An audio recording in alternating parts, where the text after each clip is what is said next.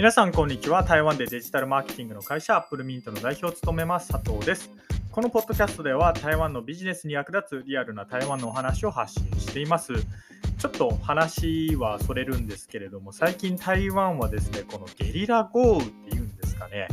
あの急に大雨が降るみたいな日々が続いていましてもうとにかくベタベタする。もう湿度が何パーセントなんですかね。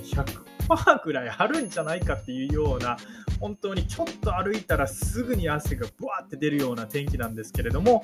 日本はどうですかね？日本の方がまだマシなんですかね？まあなんかちょっと正直今の時期に台湾に来るのはあんまりおすすめしないみたいな、まあ、そんな台湾に僕いるんですけれどもそんな台湾にですね先日日本のスタートアップで YourTrade っていう会社の代表さんが来ましたで今日のこのポッドキャストではその YourTrade の代表者さんと対談した時のお話を一部皆さんにシェアしたいというふうに思います。えー、さっきから Your Trade, Your Trade って、えー、言っていますけれども、これはですね、どういうスタートアップかというとですね、もう簡単に言うと、廃棄品、あるいは、えー、処分在庫品みたいなのを検品してですね、再販する、そういうサービスを、え現在提供している会社さんで、もしも興味がある方はですね、ぜひ Google で、のみのかな、えー、NOMINO って、まあ、飲みの市とかの飲みのなんですけれども、これで検索して多分出てくると思います。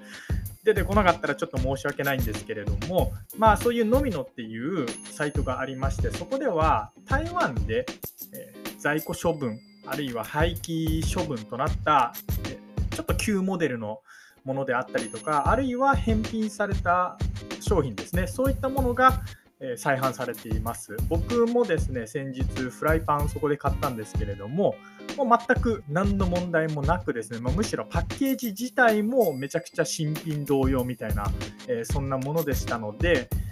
安く物を買いたいと思っている方はですね、まずのみのを、え、見てみてください。まあ、僕が何でこんなに推しているかというとですね、まあ、僕らがお手伝いをしていて、でなおかつ僕がこの彼らのビジネスというか、えー、彼らの概念、まあ、理念いいんですかねそういったものにすごい惹かれているっていう部分があります、えー、さっきから在庫処分とか廃棄処分のものを再販するっていうお話をしていますが、えー、実はですね台湾にはそういった、え廃棄処分まあ、廃棄されるものっていうのが溢れています。例えばなんですけれども、越境 EC って皆さん分かりますかね？越境 EC っていうのは日本法人、まあ、日本に法人がありながら台湾の消費者に対して広告宣伝を打ってでもしも台湾人の方がその広告を見てですねあこれいいなと思って買ったらそのデータが日本に送られて日本から物を発送するっていう、まあ、こういうやり方を越境とかって言うんですけれども、まあ、越境 EC とは何かっていうとですね、まあ、EC サイトを準備して、その越境で物を売るっていう、えー、まあ、そういうサイトのことを越境 EC って言うんですけれども、この越境 EC、実はですね、ちょっとした問題がありまして、それは何かというと、返品の、返品品っていうんですか、返品品の扱いが結構問題になってるんですよ。例えば台湾って日本人よりも返品率が高いっていうふうにまあ、言われてるんですね。まあ、実際そうだと思います。で台湾の人って本当にそうで、例えば物が届きました。あれ、これちょっと自分がも思っていたのと違うなって思ったら、すぐに返品するんですよ。なので、台湾人の方っていうのは、EC サイトで買ったもの、買うじゃないですか、物を。で、箱を1週間はキープしておきます。なぜなら、1週間使ってみて、もしかしたらボロが出るかもしれない。で、ボロが出たときは、返品しようっていうことを思っているんで、1週間ボックスをキープするんですね。まあ、このようにあの返品文化があるんですけれども、じゃあ、越境で日本からわざわざ届いた商品に対して返品しようと思ったらどうするかというとですね、台湾人はま返品しようとします。はい、でこの時に越境 EC だから返品ダメですよなんてことを言っていたらたちまちこの会社さんはまあ物が売れないかあるいはクレームの嵐が来るかのどちらかですなぜなら台湾人は返品するっていうことに慣れているからですだからですね越境 EC まあ、越境で物を売っている方々っていうのは、まあ、常にこの返品リスクと戦っているんですね。じゃあ、実際に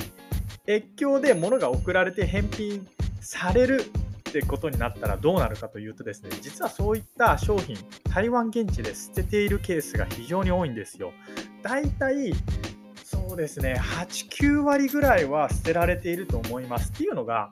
返品しようにも台湾から日本に物を送り返すってめちゃくちゃコストじゃないですか。で、そのコストっていうのは消費者ではなくてメーカーが負担するんですよ。で、そのコストを負担するぐらいだったらもういいやと。もう現地で捨ててくださいっていうのが、まあ、ほとんどの会社さんです。なので、この Your Trade のノミノっていうサービスではですね、まあ、そうした、えー、もの、まだ使えるのに捨ててしまうようなものをですね、台湾で検品して、ノミノで売っていて、で、僕、すっごい、あのまあ、こうやって聞くと、あなんかすごいなって思うんですけれども、意外に思いつかないというか、で僕も思いつかなかったんで、このサービスはすごいいいなって思って、で、プラス、その、なんていうんですか、物を捨てない、捨てられる予定だったものを、えー、捨てるっていうことは、環境にも悪いわけで、一応サステイナブルなこともしているっていうことで、僕、こうした理念というか、彼らのやってるビジネスに共感して、あのまあ、ぜひお手伝いさせてください。あのファーストコンタクトは向こうからあったんですけれども、ファーストコンタクトで向こうのビジネスを知って、あすごいいいなと思って、でその後は僕が結構あの営業というか必死にあのぜひやらせてくださいみたいな感じで口説いたんですけれども、そうやって僕らお手伝いしていて、でそのこの会社さんはですね、2021年の12月かなかなんかにスタートしたんで、まだ1年半なんですよ。で、そこの、えー、代表者さんがですね、先日台湾に来まして、でその時に、えー、この代表者さんと対談をしました。まあ、対談の中ではですね、主にスタートアップと台湾のビジネスっていう2つのパートに分けて、えー、お話をしたんですけれども、7月末ぐらいに YouTube 上で、あの僕のチャンネルでアップする予定なので、もしもですね、タートアップってどういうことをするのか、まあ、どういう現実があるのかっていうのを知りたい方はですね、えーと、ぜひ僕のチャンネルで動画を見てください。で、あと、日本にいながら台湾向けにビジネスを始めるっていうことはどういうことなのか、まあ、どういうえチャレンジがあったのかみたいなことを知りたい方もですね、ぜひ僕の、え7月末にアップされる動画を見てください。あの本当に面白い対談でした。例えばスタートアップとかだったら、まあ、この創業者の方っていうのがもともと総合商社出身ですごい根性のある方なんですね。で、まあ、この方曰く、いや営業っていうのは断られる断られるのが当たり前ですと。そこがスタート地点なので、まああのね、BC、ベンチャーキャピタリスト、いわゆる投資してくれる方とかも、本当いろいろ回ったらしいんですけれども、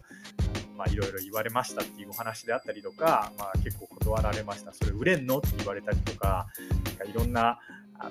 のねいろ、いろんな思いがありましたみたいな、そういうお話も聞けたんですけれども、ま、非常に面白い、え、お話が聞いたので、ぜひ、え、7月末のその動画を皆さんに見ていただきたいなっていうふうに思っています。すいません、なんか今回の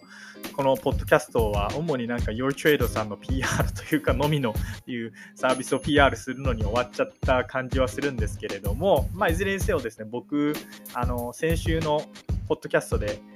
基本的に僕 PR 案件を受けないみたいなお話したと思うんですけれどもただ自分自身がすごい魅力的だと思っているサービスであったりとか、え、商品に関してはあのお金をもらわずに普通にあのこうやってガンガン紹介していくので、まあ、気になった方はぜひ見てみてください。以上、アップルミント代表佐藤から、えー、YourTrade っていうスタートアップの会社さんのお話についてでした。それではまた。